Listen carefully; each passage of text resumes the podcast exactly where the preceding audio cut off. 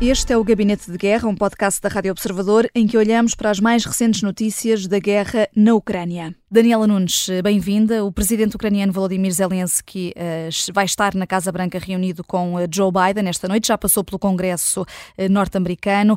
o objetivo deste encontro com Joe Biden é evitar, nas palavras do próprio presidente norte-americano, o melhor presente que Putin podia ter.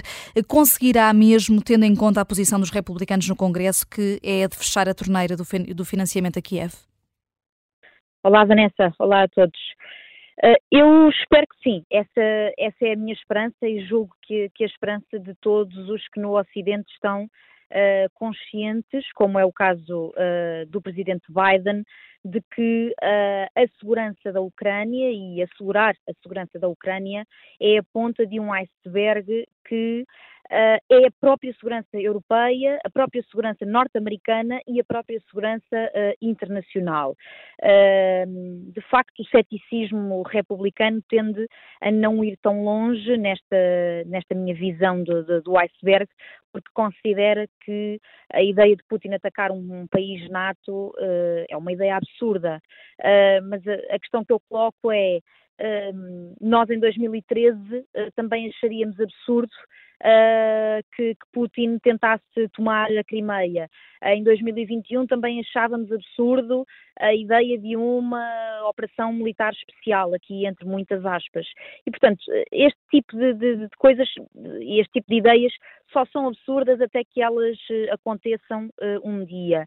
E, portanto, de facto, alguns uh, republicanos estão, estão especialmente hostis relativamente à, à continuidade da ajuda uh, norte-americana ao esforço de guerra ucraniano. e, portanto, eu, eu, eu, nesse sentido nem quero pensar onde, é que vamos, onde é que vamos parar se, se Trump for se Donald Trump for eleito uh, daqui a menos de um ano. Uh, depois também há aqui associada uma certa, e temos vindo aqui a falar, não apenas no, no Gabinete de Guerra, mas uh, no contexto de outros programas, outros comentadores e analistas, tem-se falado na questão também da fadiga mediática, vamos quase com dois anos de guerra e, portanto, esta fadiga não, não, não, não é apenas uma fadiga republicana e não tem, uh, não tem protagonismo apenas em contexto de Congresso norte-americano. Portanto, há de facto aqui uma necessidade de continuar a chamar a atenção para uh, a urgência e a emergência uh, que está em continuar a ajudar a Ucrânia, porque de facto seria um presente para Putin abrir, as, abrir as portas em terreno ucraniano para a vitória e certamente essas portas não se cingiriam depois a território ucraniano. O, seu, o seu projeto é obviamente muito maior do que isso. Uh, conforme eu também já disse aqui no contexto de outros, de outros destes, destes nossos programas, uh, é um projeto muito mais napoleónico do que meramente ucraniano. Uhum. E, e, um dos países que tem mais razões para estar preocupado, até Uh, do ponto de vista histórico, é a Polónia, uh, que teve um impasse político, mas que agora tem um novo primeiro-ministro, uh, Donald Tusk, ex-presidente do Conselho Europeu, e foi ele que disse estar farto de ouvir os políticos dizerem que estão cansados da situação na Ucrânia, aqui não fadiga mediática, mas já acusando os políticos de fadiga política em relação à Ucrânia, e Tusk pede uma mobilização total do Ocidente. Esta é uma voz, eh, Daniela, que pode ter peso no Conselho Europeu desta semana? Sim, pode, uh, e não apenas no Conselho Europeu. Uh, julgo que esta é uma voz que pode trazer uh, alguma, diria, vivacidade a este debate de que estávamos a falar na, na, questão anterior, acerca da necessidade de manter acesa a chama da ajuda à Ucrânia e de manter acesa a chama uh, de, das opiniões públicas no Ocidente e dos regimes políticos no Ocidente perceberem que garantir a segurança uh, ucraniana é também garantir a nossa segurança e, em particular, é garantir a segurança polaca, mas também de outros países que, como dizia o Bruno, e muito bem, historicamente percebem bem Uh, o, o, que é que é o, o, o perigo da, da, da, vizinhança russa? Estou aqui a pensar, por exemplo, uh, em três pequenos países uh, ali bem próximo de, de, de, de, território russo, que são os três bálticos, e, portanto, gostava também de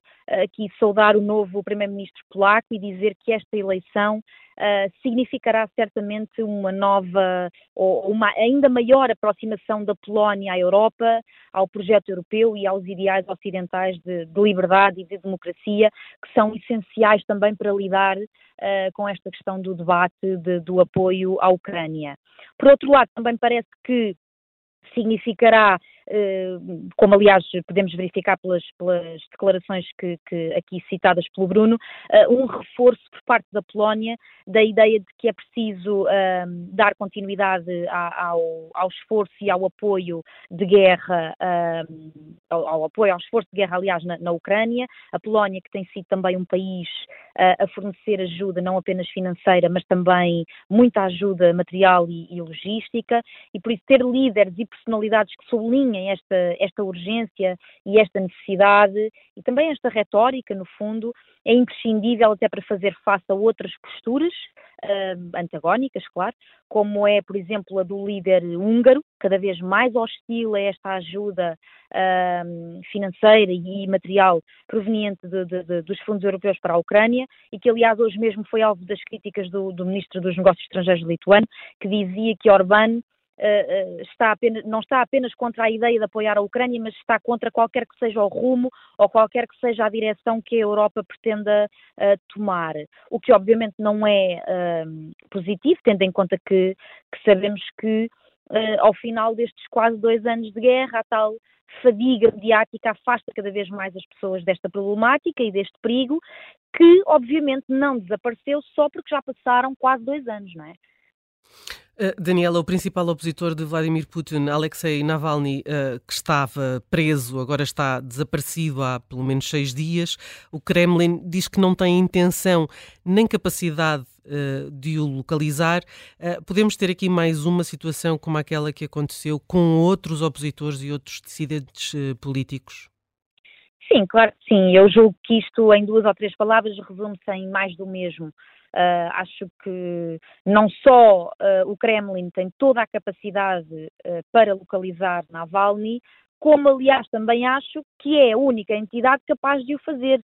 Portanto, até, até é um bocado irónico, uh, quer dizer, trata-se de um preso político, trata-se de um opositor do regime que o próprio regime oprime e que o próprio regime prende. Uh, e o mesmo regime diz que não sabe ou não pode uh, localizá-lo. Não, não, não faz grande sentido, mas, mas também não há muito mais a acrescentar. É o modus operandi habitual do Kremlin, que, uh, apesar de frustrante, não, não, não é um comportamento que nos pareça estranho, vindo de quem vem e vindo de onde vem. Uh, o que também não é estranho depois são as declarações do Sr. Uh, Dmitry Peskov, uh, que acusa os Estados Unidos de tentativa de interferência uh, num processo que supostamente só diz respeito à Rússia e ao regime russo, portanto trata-se de um, de um preso político russo, está preso por um conjunto de regras que não cumpriu e um conjunto de regras que são estabelecidas por este regime. E, portanto, a ideia é que os Estados Unidos não, não têm que, que não têm que, que, ingerir neste, neste, neste, neste regime, nestas regras e neste, neste modus operandi. Portanto, enfim, eh, é, é mais do mesmo na, hum. no, no contexto da, da narrativa russa e putinista. O Gabinete de Guerra é um podcast da Rádio Observador, vai para o ar de segunda a sexta, depois do noticiário das nove e meia da manhã. Tem nova edição depois eh, da síntese das quatro e meia da tarde e está sempre disponível em podcast. Eu sou a Vanessa Cruz.